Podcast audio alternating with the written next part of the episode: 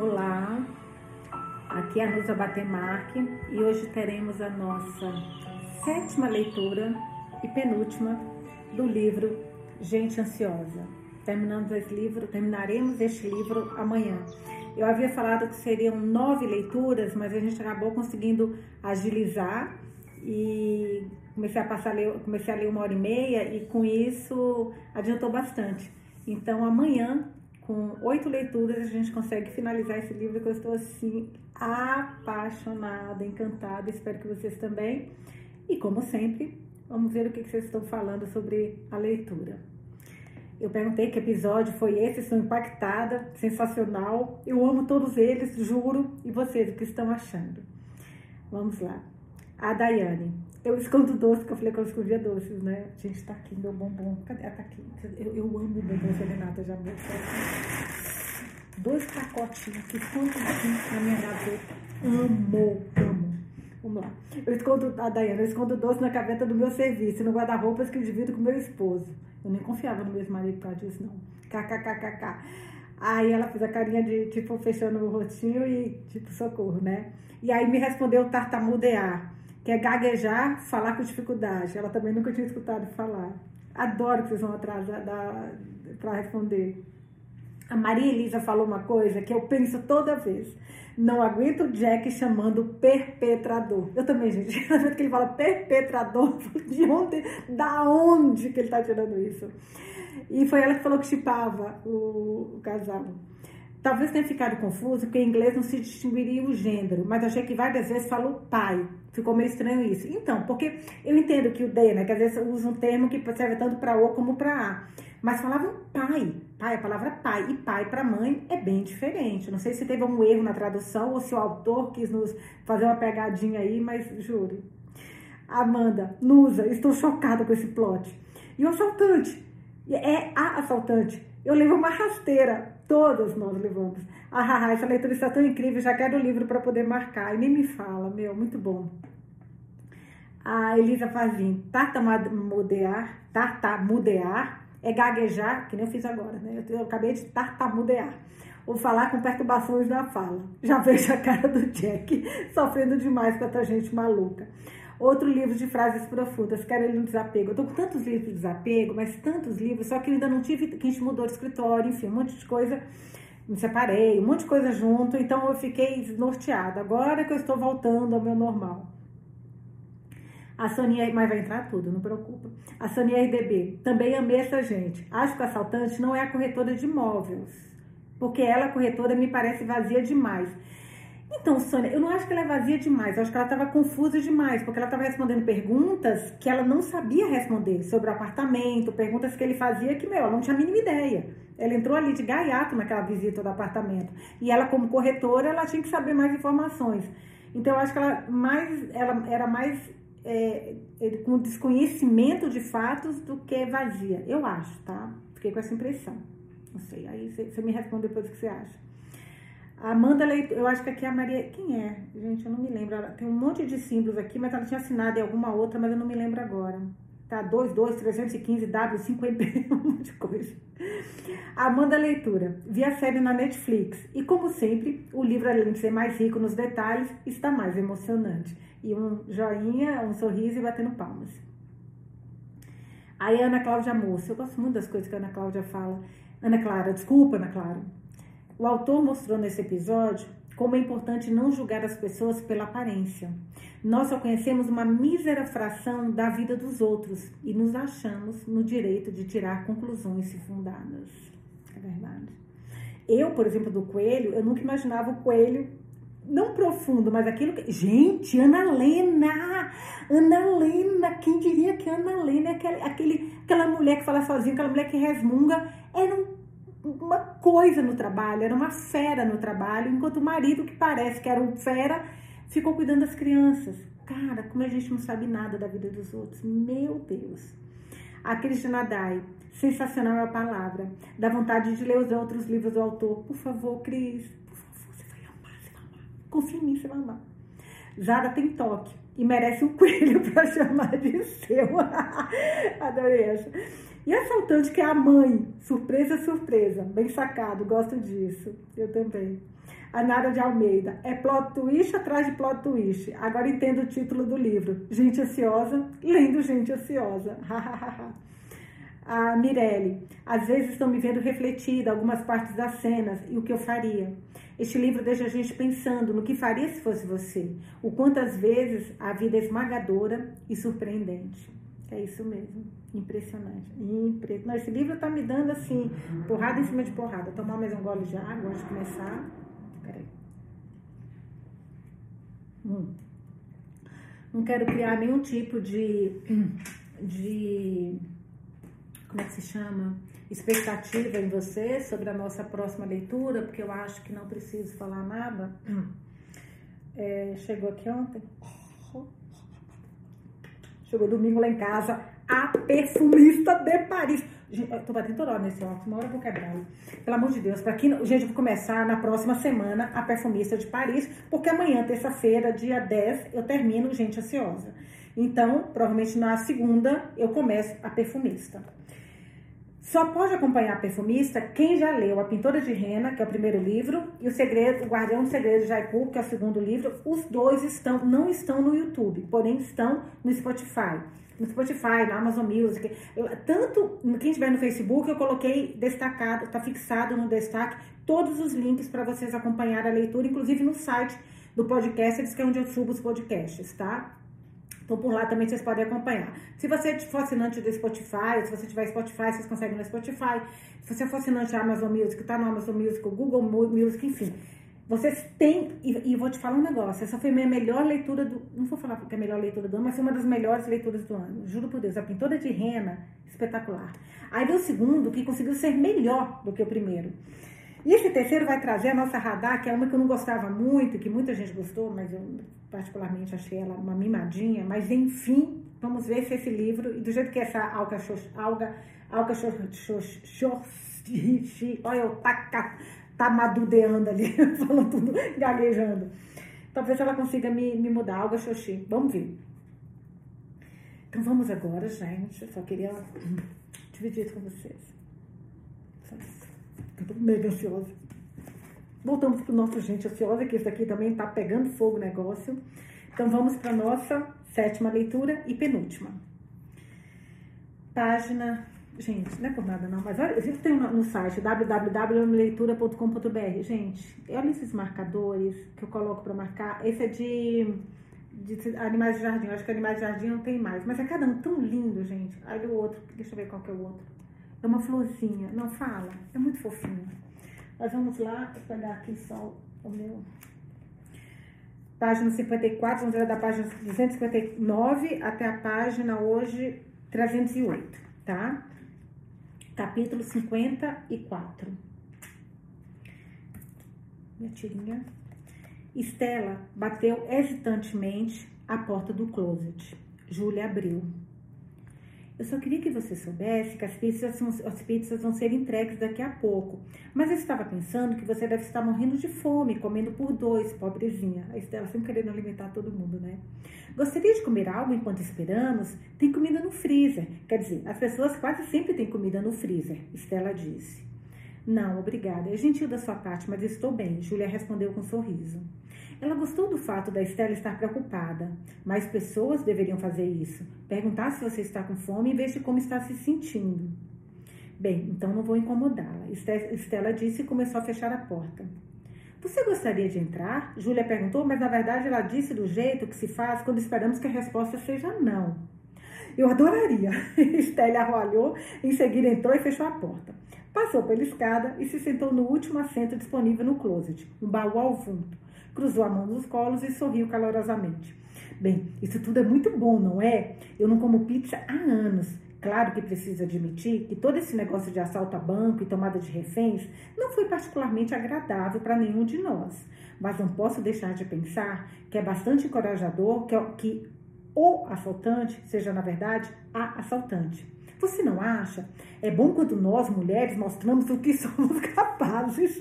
A menina tadinha, a, a bandida, ela é tão incompetente.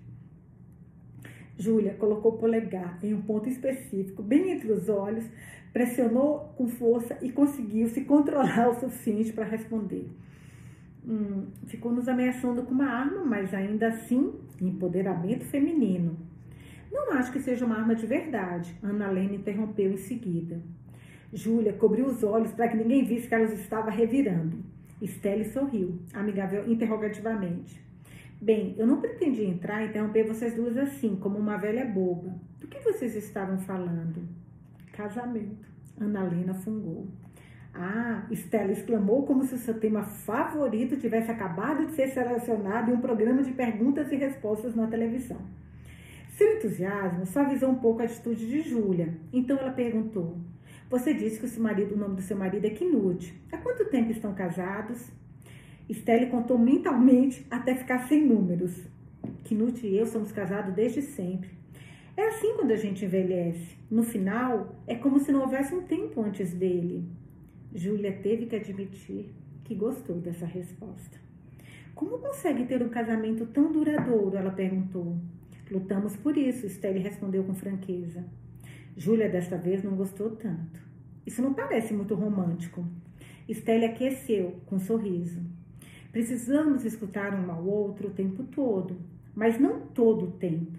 Se nos escutarmos todo o tempo, há o risco de não conseguirmos nos perdoar depois. Júlia passou as unhas tristemente pelas sobrancelhas. Rô e eu costumávamos nos dar bem. Nos dávamos tão bem que as brigas nem importavam e éramos boas nisso. Às vezes, eu costumava brigar com ela de propósito, porque éramos muito boas nisso, nas brigas. Mas agora, ai, eu não sei, não tenho mais tanta certeza sobre nós. Estelle brincou com sua aliança de casamento e umedeceu os lábios pensativa. Quando nos apaixonamos, lá no início, Knut e eu chegamos a um acordo sobre como lidaríamos com as brigas. Porque Knut disse que mais cedo ou mais tarde, a fase do entusiasmo da paixão passa e acabamos discutindo mesmo sem querer. Assim chegamos a um acordo, como na Convenção de Genebra, em que as regras da guerra eram acordadas. Knut e eu prometemos que, por mais zangados que estivéssemos, não tínhamos permissão de dizer coisas com intenção clara de apenas ferir um ao outro. Caraca, caraca. Não tínhamos permissão de discutir só para ganhar a discussão, porque mais cedo ou mais tarde um de nós acabaria ganhando e nenhum casamento pode sobreviver a isso. Deu certo? Júlia perguntou. Não sei, Estela admitiu. Não? Nunca passamos da fase do entusiasmo da paixão. Não adiantava nem tentar não gostar dela naquele momento. Estelle olhou em volta do closet por um tempo, como se estivesse tentando se lembrar de algo. Então se lembrou, levantou e abriu a tampa do baú. O que você está fazendo? Júlia quis saber. Só estou dando uma olhada, Estelle disse, se desculpando. Ana Lena achou aquilo perturbador, porque achava que havia regras tácidas, tácidas que não se devia bisbilhotar os imóveis durante uma visita. Você não pode fazer isso. Você só tem permissão para olhar nos armários se eles já estiverem abertos, exceto armários de cozinha. Você tem permissão para abrir os armários da cozinha, mas apenas por alguns segundos, para conferir o tamanho deles. Mas não tem permissão para tocar no conteúdo ou fazer qualquer julgamento sobre o estilo de vida das pessoas. Existem, existem regras. Você tem permissão para abrir a máquina de lavar louça, mas não a máquina de lavar. Você andou visitando apartamentos demais, Júlia disse a ela. Nem me fale. Ana Helena suspirou. Tem vinho aqui! Estela exclamou feliz, retirando duas garrafas do baú. E o saca-rolhas? Vinho? Ana Helena repetiu repentinamente animada. Então não havia problema algum em bisbilhotar baús se fosse para encontrar vinho. Você quer? Estela ofereceu. Estou grávida, Júlia observou. Você não tem permissão para beber vinho, então? Grávidas não têm permissão para beber álcool. Mas vinho? Os olhos de Estelle estavam arregalados com uma intenção benevolente. Porque vinhos são apenas uvas, afinal, e crianças gostam de uvas. Vinhos também, Júlia disse pacientemente, e pensou no que Rô tinha dito. O tempo todo estou bebendo por três agora. Quando a obstetra da clínica pré-natal fez uma pergunta de rotina para saber se elas bebiam. A obstetra não percebeu que Rô estava brincando e o clima ficou tenso. Júlia riu enquanto pensava nisso agora. Isso acontece muito quando se é casada como uma idiota. Fiz algo errado? Stelle perguntou, se perguntou ansiosamente, bebendo direto da garrafa antes de passá-lo para Ana Lena, que não hesitou antes de tomar dois longos goles, o que parecia alarmante fora do personagem de Ana Lena. Foi um dia estranho para todos eles. Não, de jeito nenhum. Só estava pensando em algo que minha mulher fez. Júlia sorria e ao mesmo tempo tentava parar de rir, com resultados ambíguos. A mulher de Júlia é uma idiota, assim como o Roger, Ana Lena explicou prestativamente a Estelle e bebeu outro gole, dessa vez maior do que o espaço em sua boca, o que provocou um acesso de tosse pelo nariz. Júlia inclinou-se para a frente e deu um tapinha nas costas de Ana Lena.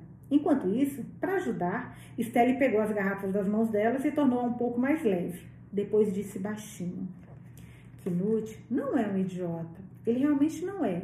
Mas está demorando muito para estacionar o carro. Eu queria que ele estivesse aqui. Então, eu. Bem, eu simplesmente não estava preparada para ser mantida refém sozinha. Júlia sorriu. Você não está sozinha, você tem a nós. E esse assaltante do banco não parece querer machucar ninguém. Então tenho certeza de que tudo vai ficar bem. Mas posso lhe perguntar uma coisa? Claro que pode, querida. Você sabia que tinha vinho nesse baú? Se não sabia, por que decidiu dar uma olhada? Estelle corou. Depois de uma longa pausa, ela confessou. Costumo esconder vinho no closet da casa. Knut acha que isso era bobagem. Quer dizer, ele acha que é bobagem. Mas a gente presume que as pessoas pensam como nós. Então pensei que se o morador daqui estivesse preocupado com, o fato das pessoas verem as garrafas de vinho e pensarem, hum, que mora aqui alcoólatra, então o closet seria o lugar perfeito para esconder o vinho. Ana Lena tomou mais dois goles de vinho, soluçou alto e acrescentou: os alcoólatras não têm garrafas de vinho fechadas em casa, eles têm garrafas de vinho vazias. Estela acenou com a cabeça agradecida e respondeu sem pensar. É muita gentileza sua, que Knut teria concordado com você. Os olhos da velha senhora estavam brilhando, não só por causa do vinho. Júlia franziu a testa com tanta força e de forma tão pensativa que conseguiu mudar de penteado. Ela inclinou-se para a frente, Colocou a mão suavemente no braço de Estelle e sussurrou: Estelle, Knut não está estacionando o carro, está? Nossa! Nossa! Isso nem me passou pela cabeça. Os lábios finos de Estelle desapareceram tristemente um sobre o outro. Então a palavra mal passou por eles quando ela por fim admitiu. Não. Cara, isso eu não tinha pensado. Puta, ela é viúva, gente. Cara, esse livro é uma surpresa atrás da outra, meu Deus. Capítulo 55. Entrevista com testemunha. Data 30 de dezembro. Nome da testemunha? Coelho. Mentira, Leonardo tá escrito aqui. Jack. Deixe-me ver se entendi direito. Você não estava visitando o apartamento como um potencial comprador, mas foi contratado por Ana Lena para estragar tudo? Lena. Exatamente. A Lena Sem Limites. Sou eu. Você gostaria de um cartão de visitas? Eu também faço festa de despedida de solteiro se o cara que vai se casar roubou sua garota. Esse tipo de coisa. Então, esse é o seu trabalho. Estragar visitas a imóveis. Não, eu sou um ator. É que não tem muitos papéis disponíveis no mercado, mas eu fiz o Mercador em Veneza, no teatro local. O Mercador em Veneza, ele, ele falou. Aí o Jack, de Veneza. Não, no teatro local aqui. Meu Deus, que burro, que burro. Esse homem, gente, a Zara vai fazer picadinho desse homem, uma picadinho. Jack, eu quis dizer que o nome da peça é Mercador de Veneza não em Veneza. Deixa pra lá. Você pode me dizer mais alguma coisa sobre o assaltante do banco? Lenar, acho que não. E ninguém tá falando que é a assaltante até agora, hein, gente? Já disse a você tudo que lembro. Tudo bem. Lamento, mas terei que pedir a você para ficar mais um pouco, caso tenhamos mais perguntas. Sem problemas. Jack, ah, sim, uma última coisa. O que você sabe sobre os focos de artifício? O que quer dizer? Os fogos de artifício que o perpetrador pediu. O que, é que tem eles? Bem, Jack falando. Quando alguém toma outras pessoas como reféns, não costuma exigir fogos de artifício antes de libertá-las. É mais normal exigir dinheiro. Lenar, com todo respeito, o mais normal é não fazer ninguém de refém para começo de conversa. Jack, pode ser. Mas você não acha que fogo de artifício é uma exigência estranha? Foi a última coisa que o perpetrador fez antes de vocês serem libertados. Agora não consigo mais falar perpetrador sem lembrar que vocês também acham esquisito. Esquisito. Lenar, porque eu também acho. Não sei, é ano novo. E todo mundo gosta de fogos de artifício, não é? Donos de cachorro, não. Ah, o que você quer dizer com isso? Lenar, só fiquei surpresa. Achei que todos os policiais gostassem de cachorro, cachorros. Eu não disse que não gostava de cachorros. A maioria das pessoas diria que cachorros não gostam de fogos de artifício, mas você disse donos de cachorros. Não gosto muito de animais, Jack. Nossa, o Lenar, ele é. Cara, ele é engraçado, Lenar. Ele às vezes parece mais profundo do que. Pare... Ele parece mais profundo do que Parece que esquisito, né? Mas ele, ele. Vocês entenderam o que eu quis dizer. Deixa eu voltar aqui. Eu fico lendo o depoimento desse testemunha, gente. Eu tô ficando que nem essas testemunhas, juro por Deus. E vocês são o Jack e o Jim me deixando doida. Lenar, desculpe. Um risco da profissão. No meu trabalho, a gente aprende a decifrar o outro. Jack, como um ator? Não, o outro. E por falar nisso, os outros ainda estão aqui na delegacia? Quem? Os outros que estavam no apartamento. O Jack, que não é besta, né? Refere-se a alguém em particular? Zara, por exemplo? Por exemplo. Não há necessidade de parecer que perguntei algo impróprio. Quer dizer, só estou perguntando. Sim, Zara ainda está aqui. Por que pergunta? Ah, só queria saber. Às vezes temos curiosidade em relação às pessoas. Isso é tudo. E ela é a primeira pessoa em muito tempo que eu não consegui decifrar. Eu tentei, mas não consegui de jeito nenhum. Por que está rindo? Eu não estou rindo. Está assim. Desculpa, eu não queria. Algo que meu pai diz, só isso. Lenar, o quê? Ele diz que a gente acaba se casando com quem não entende. Depois passamos o resto da vida tentando. Óbvio, mas era coisa boa esse negócio aqui, gente, gente. Capítulo 56, página 267. Morte, morte, morte. Stelle pensou no closet. Muitos anos atrás, ela havia lido que sua escritora sueca favorita costumava iniciar conversas telefônicas com suas irmãs dizendo morte, morte, morte. Depois, com essa palavra terrível fora do caminho, elas poderiam conversar sobre outros assuntos. Por outro lado, depois de uma certa idade, nenhum telefonema parecia mais ser sobre a vida. Agora Stelle conseguia entender esse ponto de vista. A mesma autora escreveu certa vez que precisamos aprender a viver cultivando uma amizade pela morte mas Estelle achou isso mais complicado. Ela se lembrou de quando costumava ler histórias de Niná para as crianças e do personagem Peter Pan, Peter Pan dizendo: Morrer será uma grande aventura. Talvez para a pessoa que vai, pensou Estelle, mas não para outra que ficou para trás. Tudo que a esperava eram mil alvoreceres, onde a vida é um deslumbrante cárcere. Caraca! Suas faces tremeram, lembrando-a de que havia envelhecido sua pele estava tão fina que balançava o tempo todo em uma brisa que ninguém mais era capaz de sentir. Ela não tinha nada contra a velhice, apenas contra a solidão. Quando conheceu o Knut, não foi uma história de amor, não da maneira como ela havia lido nos livros. A dele sempre foi mais como uma história de uma criança encontrando um companheiro de brincadeira perfeito. Até o fim, quando Knut a tocava, Stelle tinha vontade de subir nas árvores e pular na água. Que, meu Deus. Acima de tudo, ela sentia a falta de vazê-lo rir tanto, até acabar cuspindo o café da manhã. Esse tipo de coisa só ficou mais divertido com a idade, principalmente depois que ele passou a usar a tentadura. Knut morreu. Ela disse pela primeira vez e engoliu em seco. Cara, como a Júlia percebeu? Porque eu achei que o Knut não tivesse voltado, porque ele foi estacionar e, meu, começou a chegar um monte de gente, lógico, fechou a rua, não tinha como ele subir depois, né? Júlia ficou olhando para o chão em um silêncio indeciso. Ana Helena sentou-se por um tempo e tentou pensar em algo para dizer. Mas em vez disso, inclinou-se na direção de Stelle e bateu levemente no ombro dela com a garrafa de vinho. Stelle pegou a garrafa e bebeu dois pequenos goles antes de devolvê-la e continuar meio para si mesmo. Queria tanto que esse povo todo ficasse amigo depois, gente. Juro que eles assim se encontrassem sempre, ficassem um grupo de amigos, sabe? Porque são vários aqui, são tão sozinhos. Mas Knut sabia estacionar muito bem. Ele fazia uma beleza, baliza perfeita em espaços minúsculos. Então, às vezes, quando a saudade de doer ou quando vejo algo realmente engraçado e penso, ele teria rido tanto que seu café teria se espalhado por todo o papel da parede. Eu fantasio que ele está lá fora estacionando o carro. Ele não era perfeito, nenhum homem é, Deus sabe. Mas sempre que íamos a algum lugar e estava chovendo, ele sempre me deixava na porta da frente. Assim eu podia esperar aquecido enquanto ele estacionava o carro.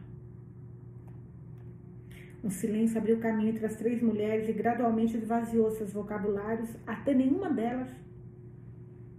Ai, eu fiquei um pouco triste com essa parte. Ela fingindo, sabe que o cara tá lá, me deixou meio triste, mas vamos lá. Até nenhuma delas sabia o que dizer. Morte, morte, morte. Estelle pensou. Quando Knut estava deitado em seu leito nas últimas noites, ela perguntou a ele: Você está com medo? Ele respondeu sim.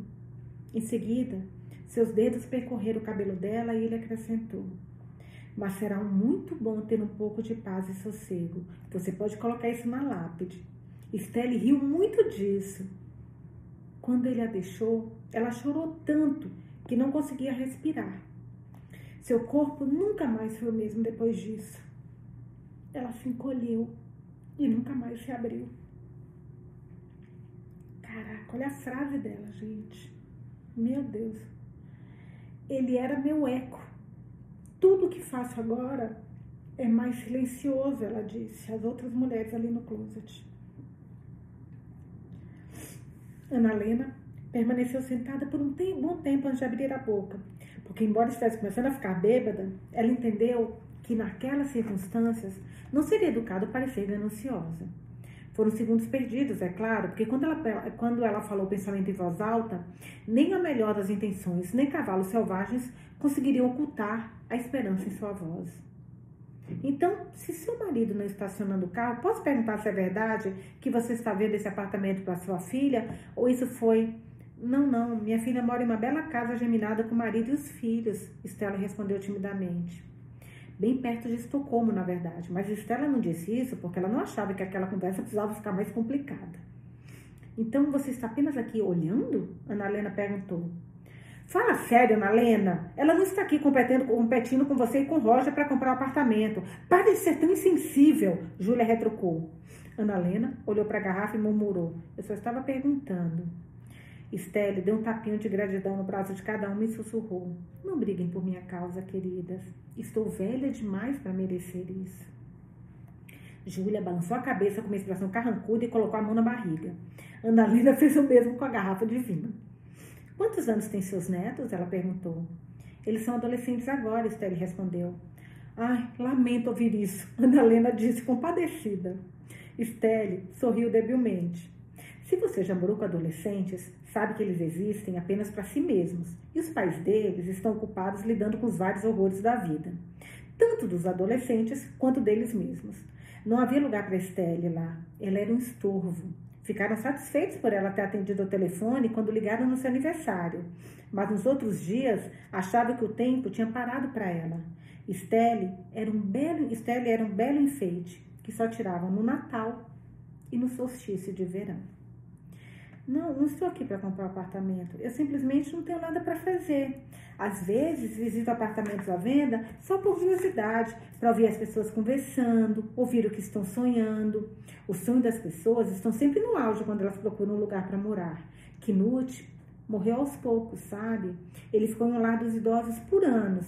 Eu não poderia começar a viver como se ele estivesse morto, mas ele não estava vivo, não de verdade.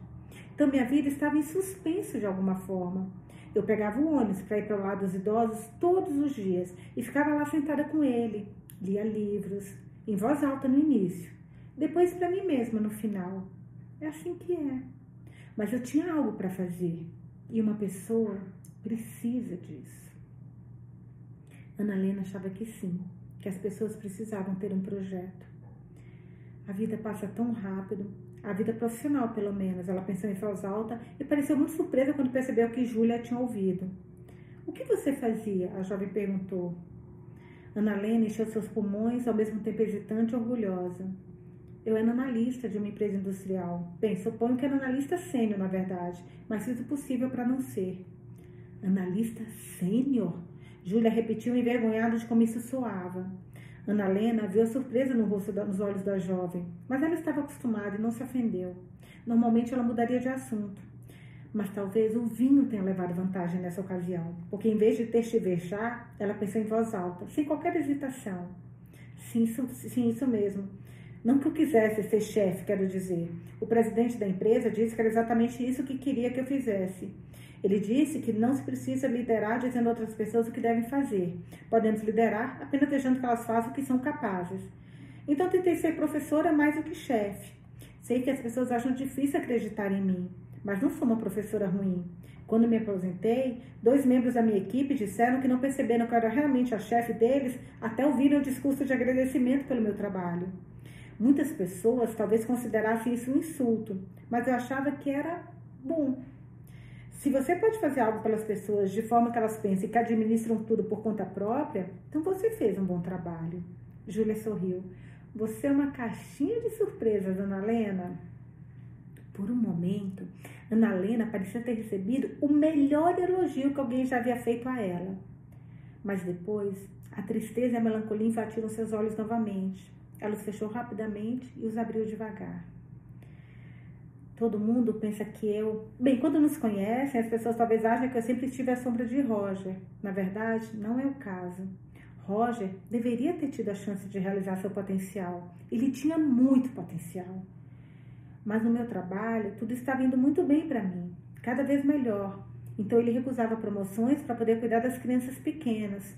Pude viajar e desenvolver minha carreira, sempre achando que seria a vez dele no ano seguinte. Mas isso nunca aconteceu. Ela ficou em silêncio. E pela primeira vez, Júlia não sabia o que dizer. Estelle parecia não saber o que fazer com as mãos. Então ela abriu o baú e enfiou-as lá novamente. As mãos voltaram com uma caixa de fósforos e um maço de cigarros. Meu Deus! Ela exclamou com brilho no olhar. Que tipo de pessoa mora aqui afinal? Júlia quis saber. Alguém gostaria de um? Estela ofereceu. Eu não fumo, Ana Lena declarou no mesmo instante.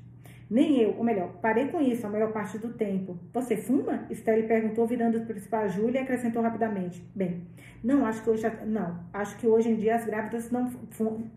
Bem, não acho que hoje em dia grávidas fumem. No meu tempo, elas fumavam. Reduzi um pouco, é claro, mas estou supondo que você não fuma. Não, de jeito nenhum, Júlia disse pacientemente os jovens de hoje. Você tem tanta consciência do que afeta os filhos. Ouvi um pediatra dizer isso na televisão, que uma geração atrás os pais costumavam procurá-lo e dizer: Nosso filho faz xixi na cama, o que há de errado com ele? Agora, uma geração depois, eles vão, vão até ele e dizem: Nosso filho faz xixi na cama, o que há de errado conosco? Vocês assumem a culpa por tudo. Júlia se encostou na parede. Cara, engraçada essa, essa visão, né? Provavelmente, a Júlia respondendo, cometemos os mesmos erros da sua geração, apenas versões diferentes deles. Stelle rolou o maço entre as mãos. Eu costumava fumar na nossa varanda, porque Knut não gostava do cheiro quando eu fumava dentro de casa. E eu gostava da vista. Podíamos ser todo o caminho até a ponte, como aqui neste apartamento, na verdade. Eu gostava muito disso. Mas um dia, bem, vocês devem se lembrar que um homem pulou daquela ponte há 10 anos, não é? Saiu em todos os jornais. E eu? Bem, eu verifiquei a que hora do dia ele pulou e percebi que foi logo depois que eu estava fumando na varanda. Knut havia ligado para dizer que algo estava acontecendo na televisão. E eu corri de volta para dentro, deixando o cigarro queimar sozinho no cinzeiro. E nesse meio tempo, o homem subiu no corrimão e pulou. Parei de fumar na varanda depois disso. Ah, Estelle, não foi culpa sua se alguém pulou de uma ponte, Júlia disse tentando consolá-la. Também não foi culpa da ponte, Ana Helena acrescentou. O quê? Não é culpa da ponte se alguém pula dela. Lembro-me bem, sabe? Porque Roger achou o acontecimento muito perturbador. Ele conhecia o homem que pulou? Stelle perguntou. Ah, não, mas ele entendia muito de pontes. Roger era engenheiro, ele construiu pontes. Não aquela ponte específica, mas se alguém se interessa tanto por pontes quanto Roger, então vai acabar se interessando por todas as pontes. Na televisão, eles falaram daquele homem que pulou como se a culpa fosse da ponte. Roger ficou muito chateado com isso. As pontes existem para aproximar as pessoas, disse ele. Júlia não pôde deixar de pensar que aquilo foi algo extraordinariamente estranho e ao mesmo tempo bastante romântico de dizer. Talvez tenha sido por isso, ou quem sabe pelo fato dela estar com fome e exausta, que ela disse de repente: Minha noiva e eu estivemos na Austrália alguns anos atrás. Ela queria saltar de bang jump de uma ponte. Sua noiva? Você quer dizer a Rô? Estelle perguntou. Não, a minha noiva anterior. Foi uma longa história. Todas as histórias, no fundo, são longas, se você contá-las desde o início. Essa história, por exemplo, teria sido consideravelmente mais curta se tivesse apenas se tivesse sido apenas sobre três mulheres dentro de um closet. Mas é claro que ela também fala de dois policiais e um deles estava subindo as escadas. Capítulo 57, página 274. O que aconteceu na rua foi que Jack, antes de entrar no prédio em frente, tinha dito ao pai para esperar ali e não ir a lugar nenhum. Mais especificamente, não entrar no prédio onde o drama dos reféns estava acontecendo. Espere aqui, disse o filho. Mas é claro que o pai não fez isso. Ele pegou as pizzas e subiu até o apartamento. E quando desceu, havia falado com o assaltante do banco. Como ele tinha falado? Ele também devia saber que era mulher.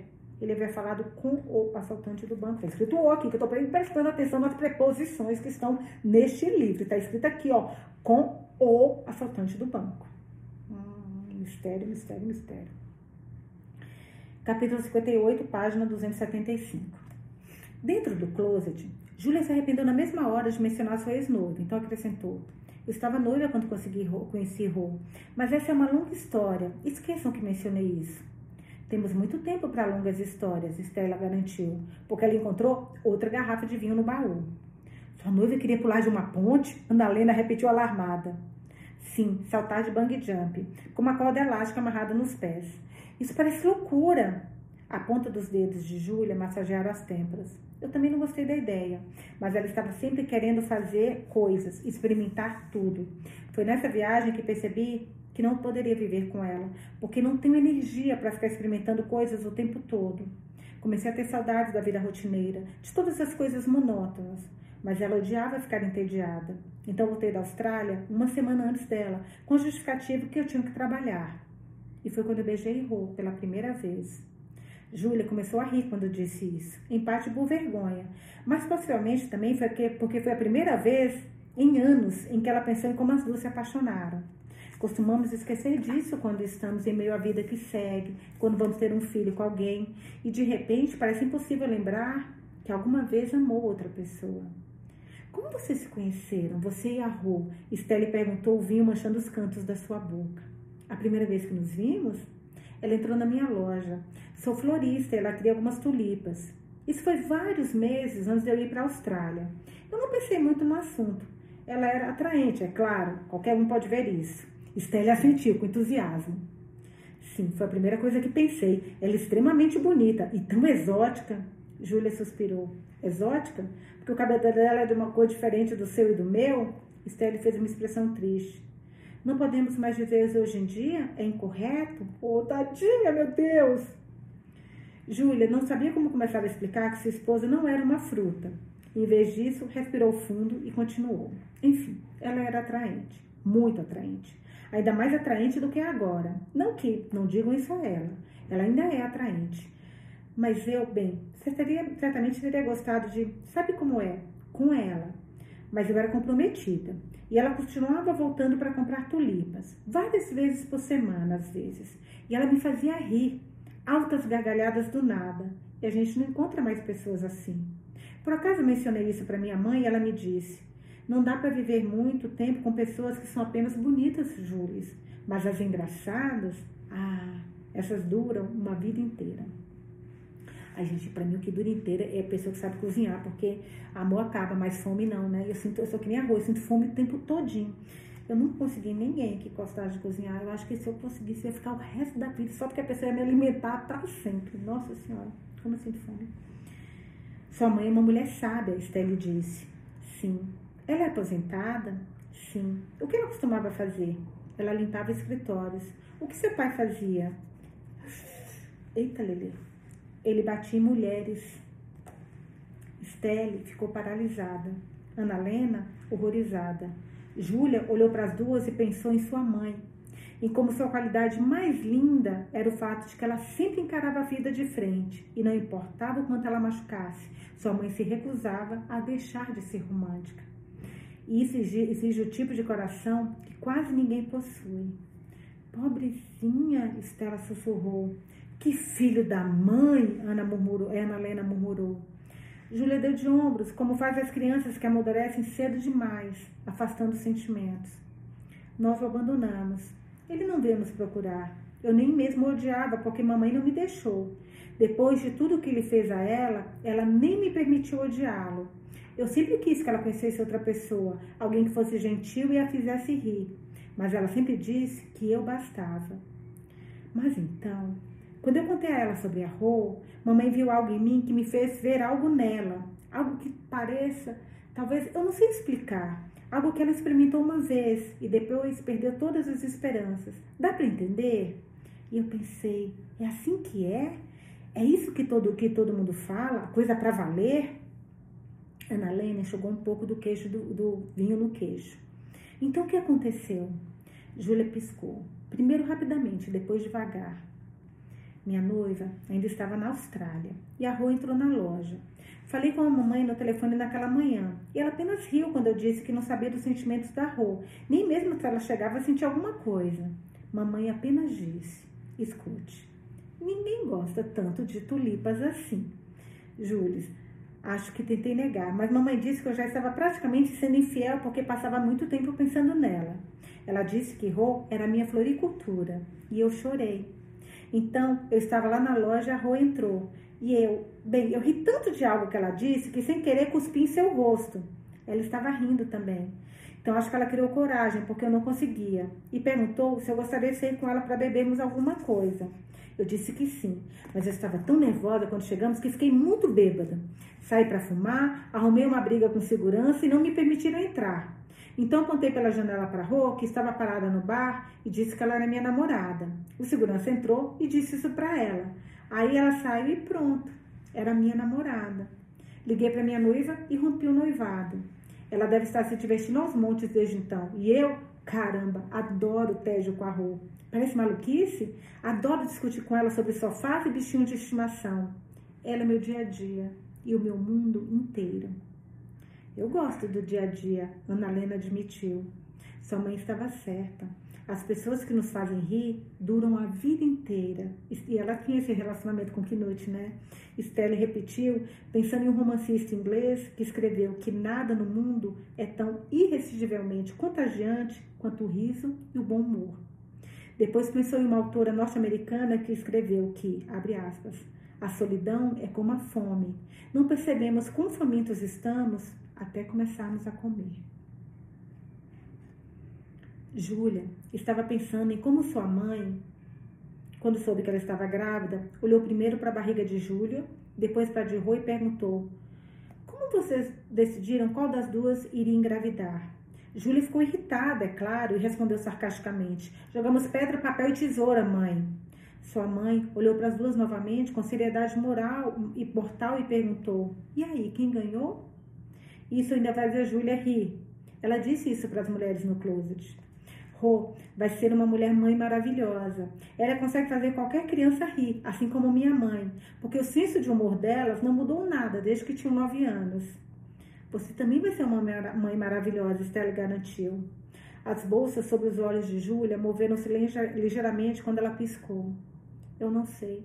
Tudo parece tão importante e outros pais parecem engraçados o tempo todo. Eles riem, brinquem, to, brincam e todo mundo diz que deve brincar com as crianças. Eu não gosto de brincar. Eu não gostava nem quando era criança. Então, estou preocupada que meu filho acabe se frustrando.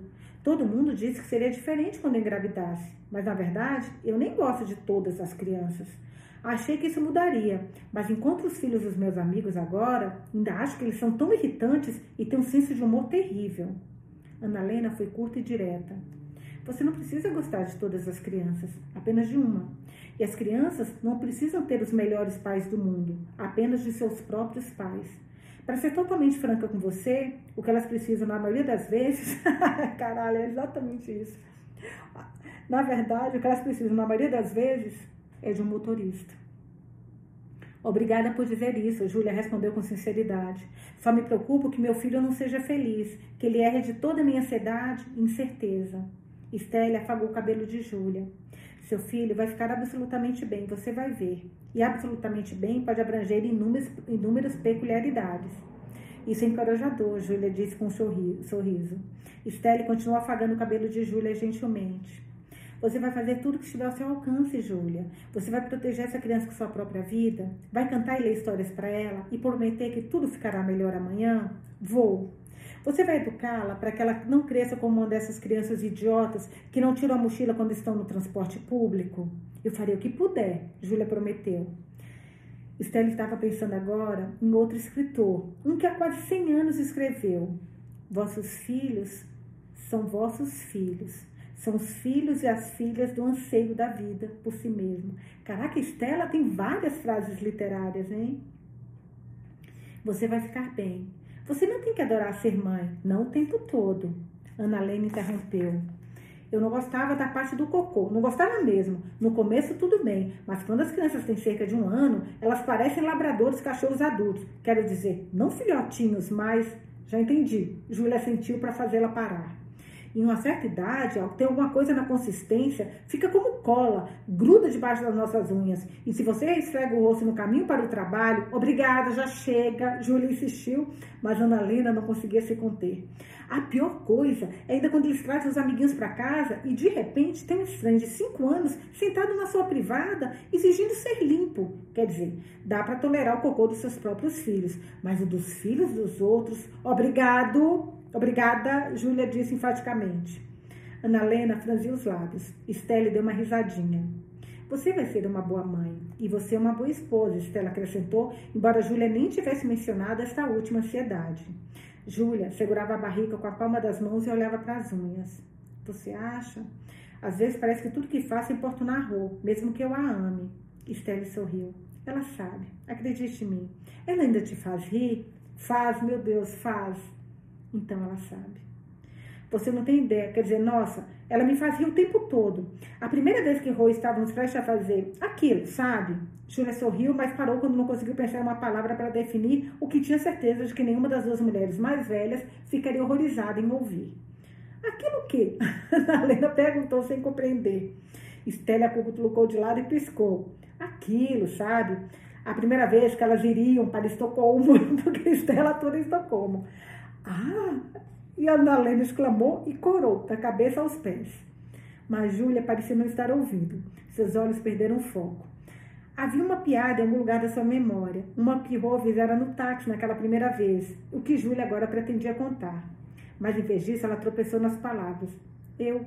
Aí é tão boba, eu tinha até me esquecido disso. Eu tinha lavado umas roupas e havia uns lençóis brancos pendurados na porta do quarto para secar. E quando o Rô abriu a porta e eles bateram no seu rosto, ela se assustou. Ela tentou não transparecer, mas percebi que ela estremeceu. Então perguntei qual era o problema. E a princípio ela não quis dizer, porque ela não queria me sobrecarregar com nada, não tão cedo. Ela temia que eu terminasse com ela antes mesmo de ficarmos juntas. Mas continuei importunando, é claro, porque sou boa nisso. E no final ficamos acordados a noite todas e a Rô me contou como sua família chegou à Suécia. Eles fugiram pelas montanhas no meio do inverno e as crianças tinham que carregar um lençol cada uma. E se ouvissem o som dos helicópteros, ai que loucura! Deveriam deitar-se na neve e cobrir com, cobrir-se com um lençol para que não pudessem ser avistadas. E seus pais corriam em direção diferentes, de modo que se os homens do helicóptero começassem a atirar, eles atirariam nos alvos móveis e não em que eu não sabia o que fazer. Ela rachou como gelo fino em uma poça d'água. Caraca, gente. Primeiro apenas algumas rugas ao redor dos olhos, depois o resto todo de uma vez. A gola de sua blusa ficou mais escura. Ela estava pensando em tudo o que Rô dissera a ela naquela noite. As crueldades incompreensíveis que pessoas terríveis são capazes de infligir umas às outras e a completa insanidade da guerra. Onde será que ela veio para ir para a Suécia? A gente já leu vários livros, mas eu não me lembro de nenhum que, que a Suécia era, era o ponto, sabe? Vamos ver. Talvez elas contem aqui.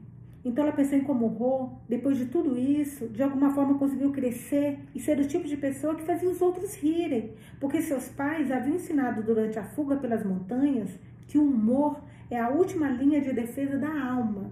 O humor é a última linha de defesa da alma. Que lindo. Enquanto estamos rindo, estamos vivos, então trocadilhos ruins e piadas de peido eram sua maneira de, expressar, de expressar sua resistência contra o desespero. Rô disse tudo isso a Júlia naquela primeira noite. E depois disso, Júlia começou a passar todos os dias do mundo com ela. Coisas assim fazem você suportar morar com pássaros. Um caso de amor que começou numa floricultura. Estela sentiu lentamente. Eu gosto disso. Ela ficou em silêncio por vários minutos, depois prorrompeu. Eu tive um caso uma vez, que Nute nunca soube. A Helena acabou de falar o que eu pensei. Deus amado, olha Estelinha, Deus amado. Ana Helena exclamou, sentindo que aquilo estava começando a ficar fora de controle, afinal. Sim, não foi há muito tempo, sabe? Estela sorriu. Quem era? Júlia perguntou. Um vizinho do nosso prédio. Ele lia muito, como eu. Knut nunca lia. Ele costumava dizer que os escritores são como músicos que nunca vão direto ao que interessa. Mas esse outro homem, o vizinho, sempre estava com livros debaixo do braço quando nos encontrávamos no elevador. Eu também. Um dia ele me ofereceu seu livro dizendo: Eu terminei este. Acho que você deveria ler. Então começamos a trocar livros. Ele lia coisas maravilhosas, não tenho palavras para descrever, mas era como embarcar numa viagem com alguém. O destino não importava. Para o espaço sideral, isso durou muito tempo. Comecei a dobrar os cantos das páginas quando tinha alguma coisa de que gostava muito. E ele começou a escrever pequenos comentários nas margens. Apenas palavras soltas. Lindo, verdade, esse é o poder da literatura, sabe? Ela pode funcionar como pequenas cartas de amor entre pessoas que só podem explicar seus sentimentos apontando para os da outra pessoa, de outras pessoas. Oi, marcar isso, tá muito lindo isso, peraí. Rapidinho. Certo verão, abri um livro e a areia escorreu dele. Entendi que ele havia gostado tanto que não conseguiu largá-lo. De vez em quando eu pegava um livro com algumas páginas amassadas e sabia que ele havia chorado. Um dia eu disse isso a ele no elevador e ele respondeu que eu era a única pessoa que sabia essas coisas sobre ele. Foi quando vocês? Júlia balançou a cabeça com um sorriso safado. Ah, não, não, não. Estelle protestou e por um momento pareceu que gostaria de concluir dizendo a frase que talvez ela talvez tivesse desejado que acontecesse, mas é claro que isso não mudaria nada. Nós nunca Nunca aconteceu. Eu jamais poderia. Teve um caso ou não? Por que não? Júlia perguntou. Estelle sorriu, orgulhosa e nostálgica ao mesmo tempo. É preciso ter uma certa idade para isso, uma certa vivência. Porque a gente dança com a pessoa com quem foi a festa. E eu fui com Knut. Bom, vamos continuar porque eu não entendi do caso. E depois, o que aconteceu? Ana Helena perguntou. A respiração de Estelle não deu sinais de acelerar. Ela não tinha tantos grandes segredos sobrando. Depois desse, talvez mais nenhum. Um dia, no elevador, ele me deu um livro e dentro dele havia uma chave do seu apartamento. Ele disse que não tinha família morando nas proximidades e que queria que alguém do prédio tivesse uma chave reserva caso algo acontecesse. Eu não disse nada e não fiz nada, mas tive a sensação de que talvez, talvez ele tivesse gostado, se algo tivesse acontecido. Ela sorriu, Júlia também. Então, durante esse tempo todo, vocês nunca. Não, não, não. Trocávamos livros. Até que alguns anos depois ele morreu. Algum problema no coração. Seus irmãos colocaram o apartamento à venda, mas seus móveis ainda estavam lá. Então eu fui visitá-lo, fingindo estar interessada em comprar o imóvel. Fiquei andando pelo apartamento dele, corri as mãos pela bancada da cozinha, pelos cabides em seu closet. Por último, me vi em frente à estante dele. É tão estranho como podemos conhecer perfeitamente uma pessoa pelo que ela lê. Gostávamos das mesmas vozes, da mesma forma. Então me permiti alguns minutos para pensar no que poderíamos ter sido um para o outro, se tudo tivesse sido diferente em algum outro lugar das nossas vidas. E depois, Júlia sussurrou. Estelle sorriu, desafiadoramente, feliz. Depois fui para casa. Mas guardei a chave do apartamento dele. Eu nunca contei a Knut. Era uma história exclusivamente minha. O silêncio se instalou no closet por um tempo. No final, Ana Helena criou coragem para dizer: Eu nunca tive um caso, mas quando uma vez troquei de cabeleireiro, não ousei passar na frente de um antigo por vários anos. A piada era ruim, mas era queria sentir que estava participando. Nunca houve tempo para ter caso com alguém. Como é que as pessoas encontram tempo? Todo aquele estresse, Ana Helena pensou, e um homem totalmente novo para encarar. Ela passara a vida trabalhando e voltando correndo para casa, trabalhando e voltando correndo para casa, e sempre se sentia culpada por não ser boa o suficiente nem no trabalho nem em casa. Nessas circunstâncias, é fácil ser solidária com outras pessoas que não se acham boas o suficiente. Talvez por conta disso, que de todas as pessoas naquele apartamento que já haviam pensado no assunto, foi Ana Helena a primeira a verbalizá-lo. Acho que devemos tentar ajudar assaltante de banco. E aqui tudo muda. Olha que legal. Foi a ideia da Ana Lena. Essa, essa foi pega de surpresa.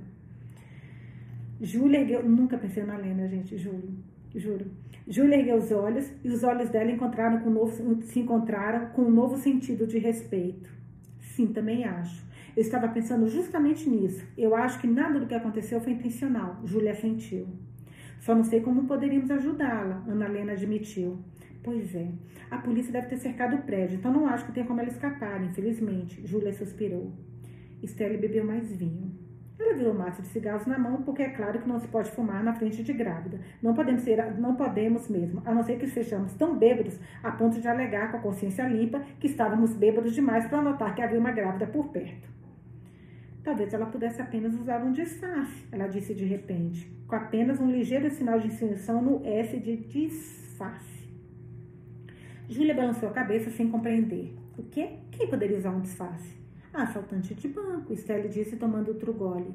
Que tipo de disfarce? Estelle deu de ombros. De corretora de imóveis. De corretora de imóveis? Estelle concordou. Você viu algum sinal da corretora de imóveis nesse apartamento desde que a assaltante chegou? Não, não, não. Agora que você mencionou isso, Estelle bebeu. Aí, e ele com, a, com aquela. Com a, com a, ai, meu Deus, calma, gente vai ficar tudo bem. O Jack, o Jack é bonzinho, o Jack vai ajudar, vai, calma, vai ficar tudo bem. Vamos lá. Porque a gente viu que ele já descobriu que a, que a menina e tá falando cara a cara com a menina, né? Estelle com a corretora, que não é a corretora, que é a bandida. Estelle bebeu mais vinho e assinou com a cabeça novamente. Tenho quase certeza de que toda a polícia lá fora presumirá que existe uma corretora de imóveis presente em uma visita ao imóvel. Então, se Júlia olhou para ela, então começou a rir. Então, se a assaltante do banco fingir que está se entregando e deixando todos os reféns irem, ela pode fingir ser a corretora de imóveis e ir embora com todas nós. Stelle, você é um gênio. Obrigada. Stelle disse e olhou para a garrafa com o olho fechado para ver quanto restava antes que ela pudesse começar a fumar. Júlia se esforçou para ficar de pé o mais rápido que pôde e correu até a porta para chamar Rô e explicar o novo plano. Mas quando ela estava prestes a bater na abrir a porta, alguém bateu. Mão não forte, mas forte o suficiente para fazer as três mulheres pularem como se um monte de cachorrinhos e fogos de artifício tivessem sido jogados no closet. Júlia abriu uma fresta da porta. O coelho estava parado lá de fora com uma aparência estranha, tanto quanto era possível dizer. Desculpe, não quero incomodar, mas me disseram para vestir uma calça. Sua calça está aqui? Júlia perguntou. O coelho coçou o pescoço. Não. A minha estava no banheiro antes de começar a visita dos interessados na compra. Mas lavei minhas mãos e acabei molhando a calça. Então vi as velas perfumadas na pia e pensei que poderia secar a calça aquecendo-a. E depois, bem, consegui colocar fogo na minha calça. Gente, a Zara vai destruir esse homem no dia a dia. Não, meu Deus do céu. Então tive que derramar ainda mais água nela para apagar as chamas. Daí a calça ficou encharcada. Então a visita começou e eu vi todos vocês no apartamento. E aí a assaltante do banco começou a gritar. Realmente não havia tempo. Bem, para contar a história, minha calça ainda está molhada, então eu estava pensando. A cabeça do coelho balançou na direção dos ternos pendurados no closet que ele esperava poder pegar emprestado. Suas orelhas, acidentalmente, atingiram a testa da Júlia e ela recuou. Mas o coelho evidentemente interpretou isso como um convite para entrar. Sim, bem, entre, por que você não? Júlia grunhiu. O coelho olhou em volta com interesse. Não é adorável? Ele disse. Ana Helena desapareceu sob os ternos e enxugou os olhos. Estela acendeu o cigarro porque ela achava que não importava mais. E quando Ana Helena lançou um olhar de desaprovação em sua direção, Estela disse defensivamente: Ah, vai sair tudo pela ventilação. O coelho inclinou levemente a cabeça e perguntou: Que ventilação? Stanley tossiu. Não ficou claro se foi por causa da pergunta ou da cigarra. Quer dizer, parece haver algum duto de ventilação aqui, mas foi apenas um palpite. Só que tem uma brisa vindo do teto. Do que você está falando? Júlia perguntou. Stanley tossiu novamente. De repente, ela parou de tossir. Não. Não, não, não, não. Ah, será que é o Jack? Stanley tossiu novamente. De repente ela parou de tossir, mas ainda havia alguém tossindo no teto. Quem é essa pessoa agora? Pelo amor. Não, o Jack e o Jim não sabiam que tinha alguém no teto. Calma, gente. Quem tá no teto? Não. Eles se encararam, o coelho e as três mulheres, um grupo diversificado de indivíduos, para dizer um mínimo, amontoados dentro de um closet de um apartamento, cuja visita de potenciais compradores foi interrompida pela chegada de um assaltante de banco. Coisas estranhas provavelmente aconteceram às pessoas naquela cidade, mas não muito mais estranhas. Stanley teve tempo para pensar que se Knut abrisse a porta do closet naquele momento, ele teria rido alto, haveria café cuspido em todos os lugares e ela teria adorado isso. A tosse no teto continuou, porque estava fumando, lembra, né? Como quando se tenta sufocá-lo e só piora. Uma tosse de cinema. Júlia arrastou esse cara até o fundo do closet, Stelle desceu do baú, Ana Lena ajudou o coelho a subir. Ele pressionou as mãos contra o teto até que essa cedeu. Havia uma abertura. E acima dela, um pequeno espaço muito apertado. E lá estava. Quem estava, gente? Vou dar dois segundos para vocês adivinharem quem estava. Trinque, tudo no Trinque. A corretora de imóveis. Eu já não sei de mais nada. Só sei que nada sei. Juro por Deus, só sei que nada sei. Capítulo 59, página 288. Na delegacia, voltamos agora para o Jack com a corretora de imóveis. Jack quase perdeu a voz de tanta raiva. Diga a verdade, por que você pediu fogo de artifício? Onde está a verdadeira corretora de imóveis? Existe mesmo uma corretora de imóveis real? Existe mesmo uma corretora de imóveis real?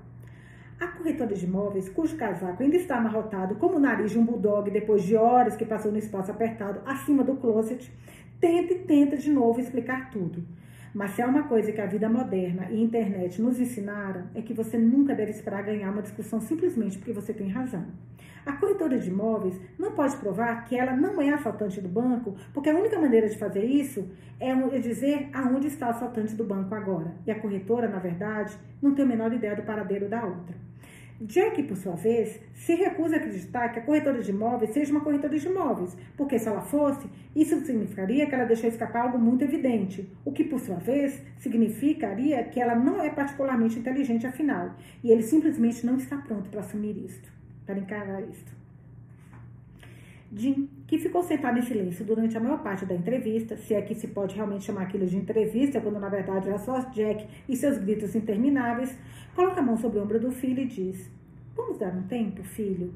Jack fixa os olhos nele. Você foi enganado, pai. Será que não entende? Você subiu com aquelas pizzas e deixou que ela te enganasse. Ferido por isso, os ombros de Jim arriam quando ele se vê declarando quando ele se vê, quando ele se vê declarado um idiota. Não podemos apenas fazer uma pausa, um pequeno intervalo, para um copo de café, um copo de água? Não, até eu descobrir o que realmente está acontecendo, Jack Rosna. Ele não conseguirá. Não sou eu que estou falando isso, gente. Tá aqui. O autor escreveu na última linha e eu tenho prova. Ele não conseguirá. Meu Deus. Cara, que caos. Eu... Ai, esse livro tá muito divertido. Meu Deus do céu capítulo 60, página 290. O que realmente aconteceu foi que quando Jack encerrou a ligação com o negociador e saiu correndo do prédio do outro lado da rua, Jim estava saindo do prédio onde ocorria o drama do reféns. Jack, é claro, ficou furioso por Jim ter entrado no prédio, apesar de ter sido orientado a ficar do lado de fora. Mas Jim fez o possível para acalmá-lo. Acalme-se agora, filho, fica frio. Aquilo não era uma bomba na escada, apenas uma caixa de luzes de Natal. Eu sei. Por que você entrou no prédio antes de eu voltar? Porque você, eu sabia que você nunca me deixaria aí se eu esperasse tanto tempo. Eu falei com o assaltante, o assaltante do banco. Claro que não. Espera, o quê? Eu disse que eu falei com o assaltante do banco. Esse o em destaque é meu, tá, gente? Não é do livro. Então Jim contou a ele exatamente o que havia acontecido, ou melhor, tão exatamente quanto podia. Porque faz-se necessário dizer que contar histórias não era um dos maiores talentos que Jim tinha na vida. Sua esposa sempre dizia que ele era o tipo de pessoa que conta uma piada começando pelo final e depois parando e gritando: Não, espera, aconteceu algo antes disso, querida. O que foi que aconteceu mesmo antes da parte engraçada? Para em seguida tentar outra vez começar do início, apenas para errar mais uma vez. Ele nunca se lembra dos finais dos filmes, então pode assistir a ele quantas vezes quiser e ainda se surpreender ao descobrir quem é o assassino. Também não é muito bom em jogos de enganos de perguntas e respostas na televisão. Havia um programa de que seu filho e sua esposa gostavam. Um concurso por celebridades em trens que tinham que adivinhar para onde estavam indo resolvendo várias pistas. A esposa de Jim costumava imitá-lo quando ele se sentava ali no sofá, sugerindo freneticamente de tudo, desde capitais espanholas a repúblicas africanas e minúsculas vilas de pescadores noruegueses. Tudo na mesma rodada. Viu? Eu acertei. Ele sempre falava no final e Jack sempre retrucava. Você não acertou nada, se chutou tudo. E a esposa dele, ela apenas ria. Faça seu marido ou esposa rir, vocês nunca vão se separar. Olha isso, gente. E eu achando que era só alimentar a pessoa, meu Deus. Jim sentia muita falta disso. Dela rir, dele ou com ele. Jim não se importava, contanto que ela risse. Então Jim aproveitou a oportunidade para entrar no prédio quando Jack não estava olhando, porque Jim sabia que era isso que ela teria feito. Ele se sentiu muito idiota quando chegou ao patamar da suposta bomba. Viu a caixa e percebeu que as luzes de Natal são apenas luzes de Natal mas ela teria rido disso, então ele seguiu em frente. Haviam dois apartamentos no último andar. O drama dos reféns estava acontecendo no da direita. E o da esquerda pertencia ao jovem casal que não conseguia chegar a um acordo sobre o coentro ou experimentores de frutas. E para quem Jim teve que telefonar não muito antes, e os detalhes da cuja separação ele agora sabia mais do que qualquer outra pessoa normal deveria saber. E só para garantir, ele espiou pela caixa do correio na porta, mas não havia luzes acesas lá dentro. E a correspondência em cima do tapete sugeria que ninguém esteve ali por um bom tempo. Só depois, Jim tocou a campainha do apartamento, onde estava o assaltante do banco e os reféns. Ninguém atendeu por um bom tempo, então ele continuou tocando a campainha. Por fim, ele percebeu que a campainha não estava, não estava funcionando e ele abriu a porta. Teve que fazer isso várias vezes, mas enfim a porta se abriu e um homem vestindo terno e máscara de esqui olhou para fora. Primeiro para as, pizzas, para as pizzas, depois para Jim. Não tenho dinheiro, o homem atrás da máscara disse. Não se preocupe, Jim respondeu estendendo as pizzas. O homem da máscara de esqui semicerrou os olhos desconfiados. Você é policial? Não. Você é sim. Com certeza é o coelho, porque ele é aquele que consegue adivinhar pelo jeito quem é quem, né? Jim notou que o sotaque do homem se alternava, como se ele não conseguisse se decidir. E não foi possível determinar muito sobre sua aparência, nem mesmo se era alto ou baixo, porque a porta não estava aberta o suficiente para perceber. O que te faz pensar que eu sou um policial? Jim perguntou inocentemente. Porque entregadores de pizza não distribuem pizzas de graça. Jim não via muito sentido em realmente tentar negar, então disse: Você tem razão, eu sou um policial, mas estou sozinho e desarmado. Alguém aí está ferido? Não, pelo menos não mais do que quando chegaram, o assaltante disse. Jim assentiu amigavelmente. Meus colegas na rua estão começando a ficar nervosos. Sabe por que você não fez nenhuma exigência? Sabe, porque você não fez nenhuma exigência. Pego de surpresa, o homem da máscara disse que piscou. Eu pedi pizza. Eu me refiro a exigências para libertar os reféns. Só não queremos que ninguém seja ferido. O homem com a máscara de esqui pegou as pastas de pizza e ergueu um dedo. Só um momento. Ele fechou a porta e desapareceu no apartamento. Um minuto se passou, depois outro, e quando Jim estava pensando em bater a porta novamente, ela se abriu alguns, centímetros. O homem olhou para fora e disse: Fogos de artifício. Não entendi, Jim falou. Eu quero fogos de artifício do tipo que eu posso ver da varanda. Depois eu libero os reféns. Tá falando sério? E nada de porcaria barata também, não tente me enganar. Fogos de artifícios bons, de todas as cores diferentes, do tipo que parece chuva, tudo isso. E daí você vai libertar os reféns? Daí vou libertar os reféns. Essa é sua única exigência? É. Então, Jim desceu as escadas, foi ao Jack na rua, com Jack na rua e contou-lhe o que aconteceu. Mas vale a pena ressaltar novamente que Jim não é bom em contar histórias. A verdade é que ele está completamente desesperado. Logo, não deve ter se lembrado de tudo com perfeita exatidão. Capítulo 61. Eu vou só acender a luz, gente, porque está escuro. Peraí. Um minutinho.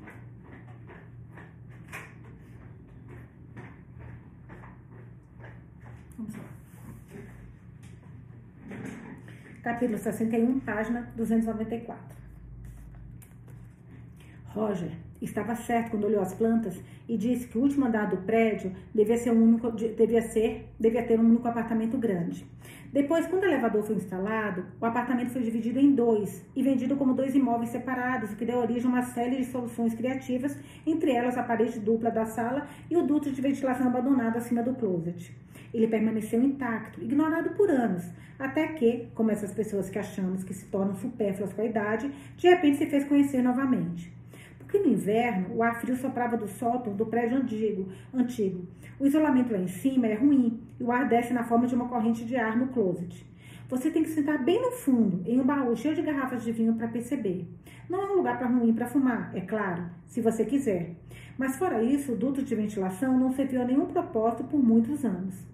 Não, até que uma corretora de imóveis percebeu que o espaço era grande o suficiente para uma corretora de imóveis relativamente pequena subir e se esconder para não ser baleada por um assaltante de banco armado. Ai, ela se escondeu quando o assaltante entrou. Mas que coisa feia, deixou todos os clientes sozinhos, olha só. A abertura no teto era tão estreita que ela só conseguiria passar espremida, o que significava que ela era estreita demais para Lenar não ficar preso.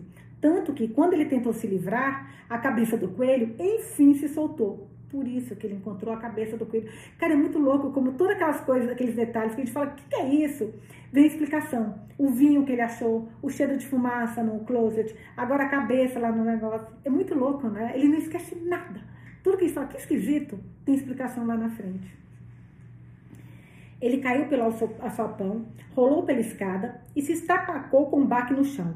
Horrorizada, a corretora de imóveis passou pela cabeça do coelho e olhou pelo alçapão para ver se ele havia se matado, porque ela também perdeu o equilíbrio e caiu pelo buraco em cima de Lenar.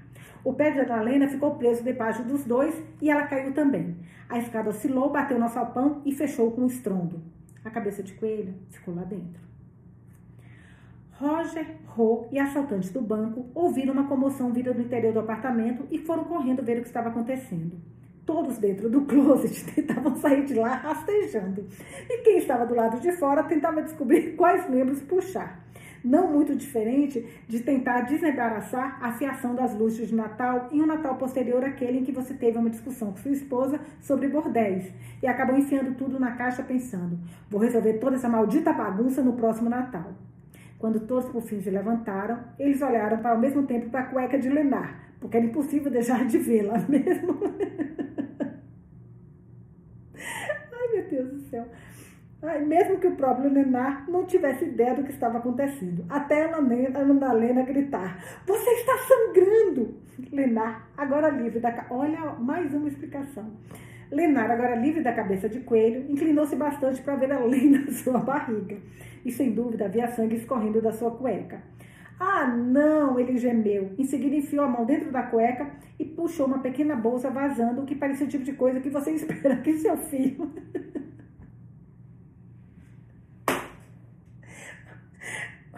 Peraí. Ah, não! Ele gemeu. Em seguida, enfiou a mão dentro da cueca e puxou uma pequena bolsa vazando, o que parecia o tipo de coisa que você espera que seu filho não veja ao passar por uma estrada. Ele correu na direção do banheiro, mas tropeçou no tapete da sala e caiu de cabeça. A bolsa de sangue voou das suas mãos e o conteúdo explodiu no chão. Mas o quê? Roger exclamou. Lenar engasgou, sem fôlego. Não se preocupem, é sangue cenográfico. Eu trouxe uma bolsa disso na minha cueca porque às vezes preciso de um recurso extra para fazer toda a encenação do coelho no banheiro e assustar as pessoas ainda mais. Eu não encomendei isso. Ana Lena foi rápida em apontar. Eu sei, é um extra opcional. Lenar confirmou, levantando-se desajeitadamente. Vai vestir uma calça, Júlia disse rispidamente. Sim, por favor, Ana Lena implorou. Lenar obedeceu e seguiu para o closet. Quando ele saiu de lá, Zara tinha acabado de deixar a varanda. Foi a primeira vez que ela o viu vestido, sem a cabeça de coelho. Uma considerável melhora, ela teve que admitir para si mesma. Zara não o odiava. Olha, olha, olha, olha. Tá, tá, né? tá, tá rolando paranoia aí o negócio. O restante dos reféns olhava fixamente para o sangue no tapete no chão, sem saber o que deveriam fazer agora. Bonita cor, pelo menos, Rô comentou. Muito moderno. Stelle concordou porque ela ouvira no rádio havia pouco tempo que assassinos estavam na moda na cultura popular do momento. Roger, entretanto, estava sentindo uma necessidade cada vez maior de informações. Então ele virou-se para a corretora de imóveis e interrogou: Onde raios você se enfiou? Constrangida, a corretora ajeitou seu casaco meio grande demais e muito amarrotado. Bem, quando a visita ao imóvel começou, eu estava no closet. Por quê? Roger quis saber. Eu estava nervosa. Sempre fico tensa ante qualquer grande visita ao imóvel, então geralmente me tranco no banheiro por alguns minutos para fazer uma automotivação. Eu digo a mim mesma: você consegue. Você é uma corretora de imóveis forte e independente e este apartamento será vendido por você. Mas o banheiro estava ocupado, então fui ao closet. Então eu ouvi ela apontou educada, mas nervosamente em direção à mulher parada no meio da sala com a máscara em uma das mãos e a pistola na outra. Stelle interveio solicitamente e disse: Sim, esta é a assaltante do banco, mas ela não é perigosa. Ela está apenas nos mantendo reféns, mas temos sido, temos sido muito bem tratados. Vamos comprar pizza. A assaltante do banco assinou com a cabeça, desculpando-se com a corretora de imóveis e disse: Desculpe, não se preocupe, isso daqui nem é uma pistola de verdade.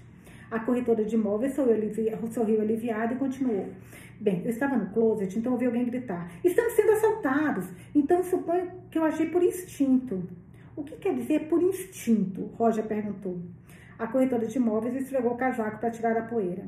Na verdade, eu tenho várias visitas agendadas para as próximas semanas. A imobiliária nos trinques, só ligar o ar. Só um pouquinho, gente, que quente aqui. A imobiliária nos trinques tem um dever com seus clientes. Então eu pensei, eu não posso morrer. Seria uma irresponsabilidade da minha parte. Então eu descobri o alçapão no teto, subi e fiquei escondida lá. Nossa, mas que bela, é, é, bela desculpa que ela arrumou. Todo esse tempo, Roger perguntou. A corretora de imóveis a sentiu com tanta força que suas costas estalaram. Eu esperava poder sair rastejando pela outra extremidade de alguma forma, mas não consegui. Então ela pareceu pensar em algo importante. Bateu palmas e exclamou: Bem, meu Deus, olhe só para mim parada aqui conversando. Em primeiro lugar, tudo nos trinques? Que bom que todos vocês puderam vir ao apartamento. Tem alguém que gostaria de fazer uma oferta pelo apartamento agora mesmo? O grupo não pareceu particularmente impressionado com a pergunta. Então, a corretora, gente, a corretora é, é mesmo, é esse imbecil aqui. Então, a corretora abriu os braços alegremente. Rasa. Você tem razão, rasa. Vocês gostariam, não estava fazendo tipo, né? Ela é rasa mesmo. Vocês gostariam de dar mais uma olhada por aí? Sem problema, não tenho nenhuma outra visita marcada para hoje. As sobrancelhas de Roger afundaram. Por que você agendou uma visita para um dia antes da véspera do ano novo? Eu nunca vi isso antes e já compareci algumas visitas em imóveis, posso lhe garantir. A corretora de imóveis parecia tão empolgada como não só pode parecer uma corretora de imóveis recém-libertada de um espaço confinado. Foi uma exigência do proprietário e não me importei, porque na imobiliária nos trinques, todo dia é dia de trabalho. Todos os outros reviraram os olhos em conjunto. Todos, exceto Stelle, que estremeceu e perguntou: Está frio aqui, não está? Sim, está, não é? Mais frio do que o orçamento do Roger. Rô exclamou para aliviar o clima. E o Rô sempre ser Joselita, né? Fazendo, falando fora do hora, de hora. Então se arrependeu na mesma hora porque o humor de Roger não parece ter melhorado nada. Júlia, que agora sentia dores na maior parte do corpo e já estava sem paciência, abriu caminho por todos e foi fechar a porta da varanda. Em seguida, foi até a lareira e começou a separar algumas achas de lenha. Podemos muito bem acender a lareira enquanto esperamos pelas pizzas. A assaltante de banco ficou parada no meio da sala com a pistola na mão, por mais inútil que parecesse. Ela olhou para o grupo de reféns, agora crescido de mais uma pessoa, o que a assaltante só pôs supor que aumentaria sua pena de prisão proporcionalmente. Então suspirou. Vocês não precisam esperar pelas pizzas. Todos vocês podem ir embora agora. Vou me entregar e deixar a polícia fazer. Bem, o que quer que eles estejam pensando em fazer. Vocês podem ir primeiro. Vou esperar aqui para que ninguém mais se machuque. Eu nunca quis fazer ninguém de refém. Eu só precisava de dinheiro para aluguel, para que o advogado do meu ex-marido não tirasse minhas filhas de mim. Isso foi. Desculpem. Eu sou uma idiota. Vocês não mereciam isso. Me desculpem. As lágrimas escorriam pro seu rosto, eu tô quase chorando aqui também por ela. Ai, que dó, gente, que dó. E ela não fazia mais nenhuma tentativa de impedi-las. Talvez fosse o fato dela parecer tão pequena o que afetou os outros. Ou talvez. Ó, tô chorando meio que, meu Deus do céu. Ou talvez cada um deles se descobrisse pensando no que realmente experimentaram naquele dia e o que isso significou para eles. De repente, todos começaram a protestar ao mesmo tempo, falando um por cima dos outros. Mas você não pode simplesmente, Estéreo começou. Você não machucou ninguém, Ana Helena continuou. Deve haver uma maneira de resolver isso? Júlia assentiu. Talvez pudéssemos encontrar uma saída, Lena sugeriu. Certamente precisamos de um pouco de tempo para reunir todas as informações antes de nos deixar ir, Roger declarou. Ele adora informações, né? E a licitação ainda nem começou, a corretora de imóveis disse. Disse, podemos apenas esperar pelas pizzas, não é? Roger, quem? Ro. Hoje eu me identifico tanto com a Ro. Ro sugeriu. Sim, vamos comer alguma coisa. Isso tudo acabou sendo bastante divertido, não é? Nos conhecemos assim. E tudo isso graças a você, Estela sorriu. Sorriu. Tenho certeza de que a polícia não vai atirar em você. Não muito, pelo menos, Ana Helena disse para tranquilizar. Por que não saímos todos juntos com você? Eles não vão disparar se todos saímos ao mesmo tempo, Júlia insistiu. Deve haver uma saída. Se é possível entrar sorrateiramente, sorrateiramente em uma visita imóvel, então deve ser possível escapar, Leonardo observou. Vamos todos nos sentar e bolar um plano, Roger exigiu. E fazer ofertas pelo apartamento, a corretora de imóveis acrescentou esperançosa. E comer pizza, Rô disse. A assaltante do banco ficou olhando para cada um deles por um bom tempo. Depois sussurrou agradecida. Os piores reféns de todos os tempos. Ajude-me a pôr a mesa, Stella disse, pegando-a pelo braço. A assaltante de banco não ofereceu resistência e foi com Stella até a cozinha. Ela voltou com copos e pratos. Júlia continuava tentando acender a lareira. Após um conflito interno com a sua própria personalidade, Zara entregou a Júlia seu isqueiro sem que ela pedisse. Roger estava de pé ao pé da lareira, ao lado da lareira, sem saber como se fazer útil, e disse a Júlia: Você sabe acender isso?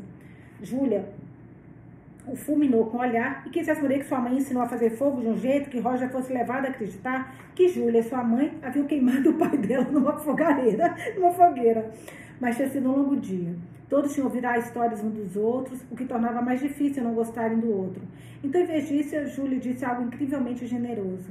Não. Você pode me mostrar como se faz?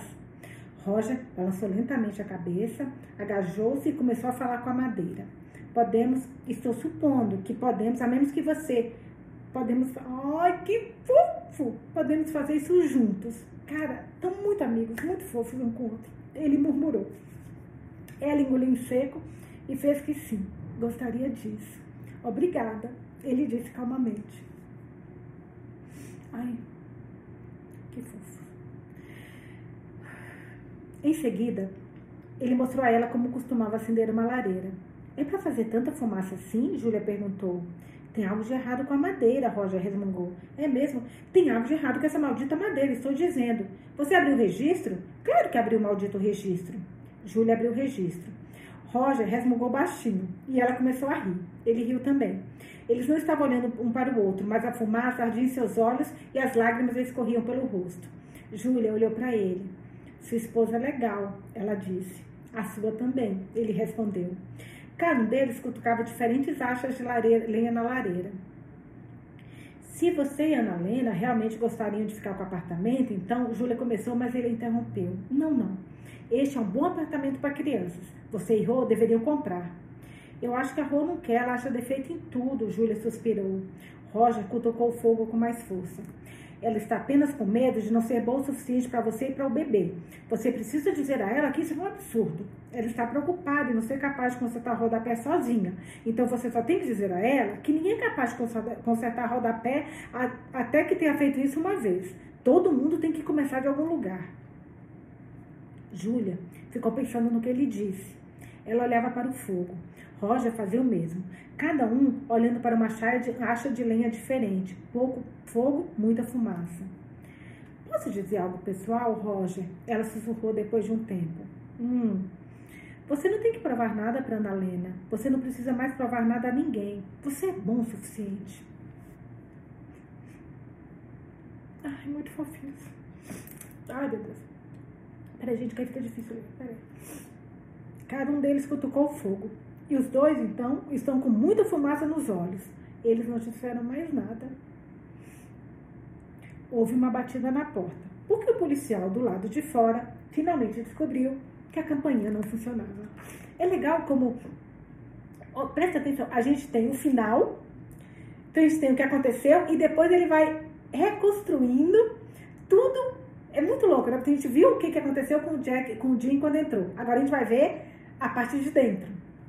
Eu tô, nossa, eu tô adorando o modo como ele, adoro o modo como ele escreve, mas esse livro tá diferente, tá muito legal. Tá diferente dos outros. O estilo é o mesmo, mas tá, sei lá, tá especial. Mas acho que é especial. Gente, tudo livro que eu faço com vocês é muito especial. Parece que é sempre diferente quando eu leio com vocês. Ler com amigos e ter, por exemplo, o comentário de vocês, a opinião de vocês, ter, deixa a leitura diferente. Capítulo 62, página 302. Deixa eu ver aqui uma coisa. Tá. Eu vou atender, assaltante do banco disse. Não, e se for a polícia? Rô exclamou. Talvez sejam só as pizzas, assaltante respondeu. Você está louca? A polícia nunca enviaria um entregador de pizza para uma situação de reféns. Quer dizer, onde tem alguém armado e perigoso. Eu não sou perigosa, assaltante disse magoada.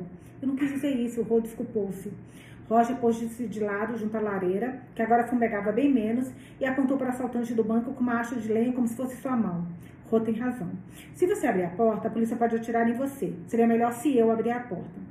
Júlia concordou, embora um pouco rápido demais para o gosto de Roger. Sim, o Roger pode abrir a porta, quem sabe? Enquanto isso, tratando de encontrar uma forma de ajudá-la a fugir, assim a polícia jamais saberá que você é uma mulher. Todo mundo vai supor que o assaltante de banco é homem.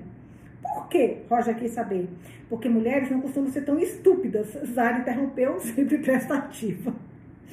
Assaltante do banco suspirou hesitante, excitante. Mas Ana Helena deu um passo minúsculo em direção ao meio do sala, da sala e sussurrou. Por favor, não abra a porta, Roger. E se eles atirarem?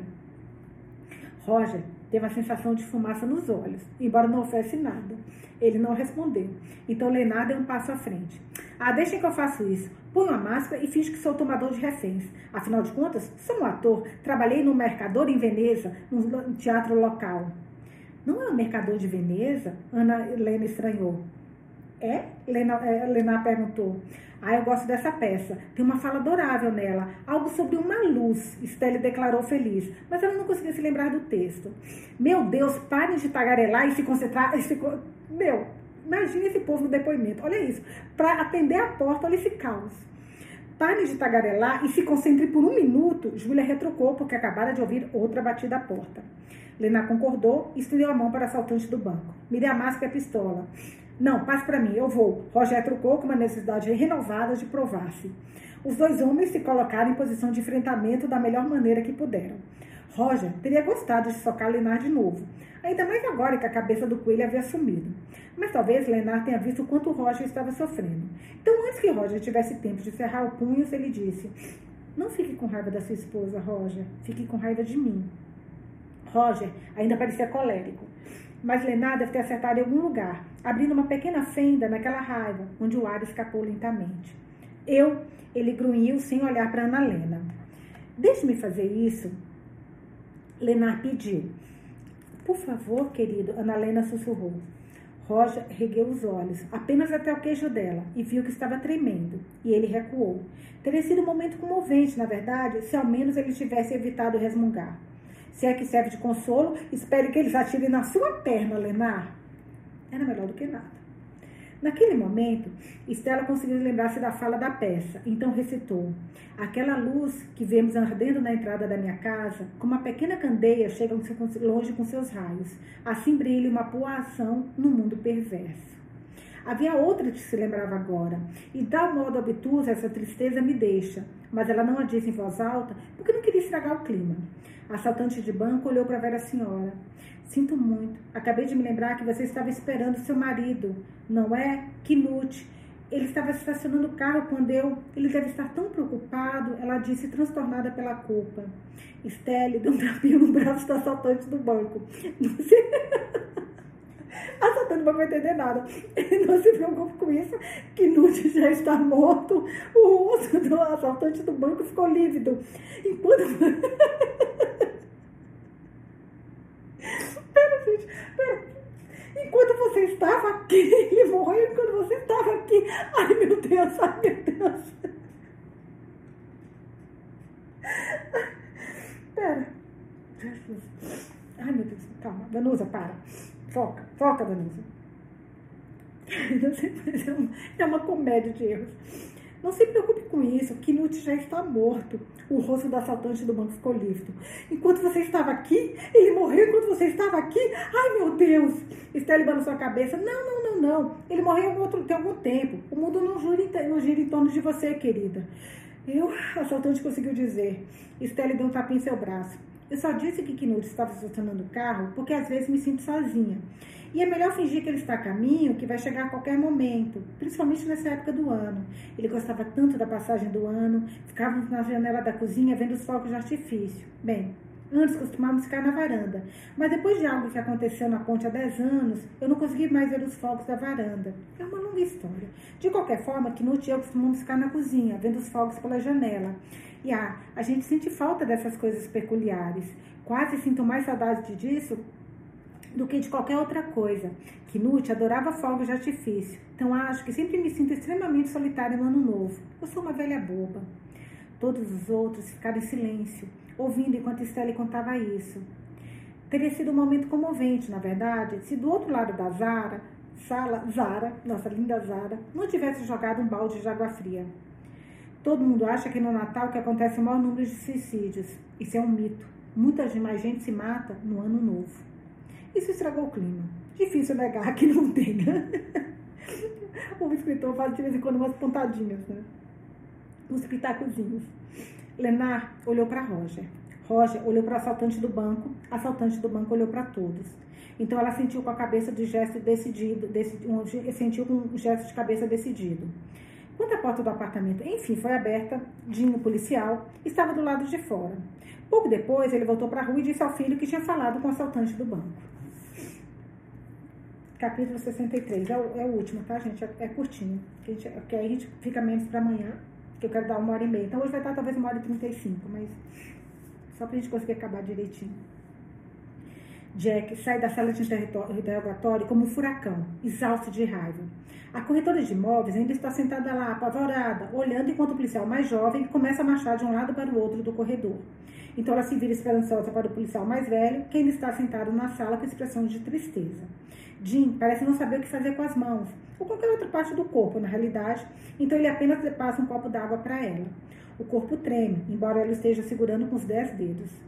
Você tem que acreditar em mim, eu juro que eu não sou assaltante do banco, que não sou assaltante. Ah, assaltante de banco, ela implora. Cara, aquela colocou, eu não sou assaltante de banco, mas o Jim é bem distraído, né?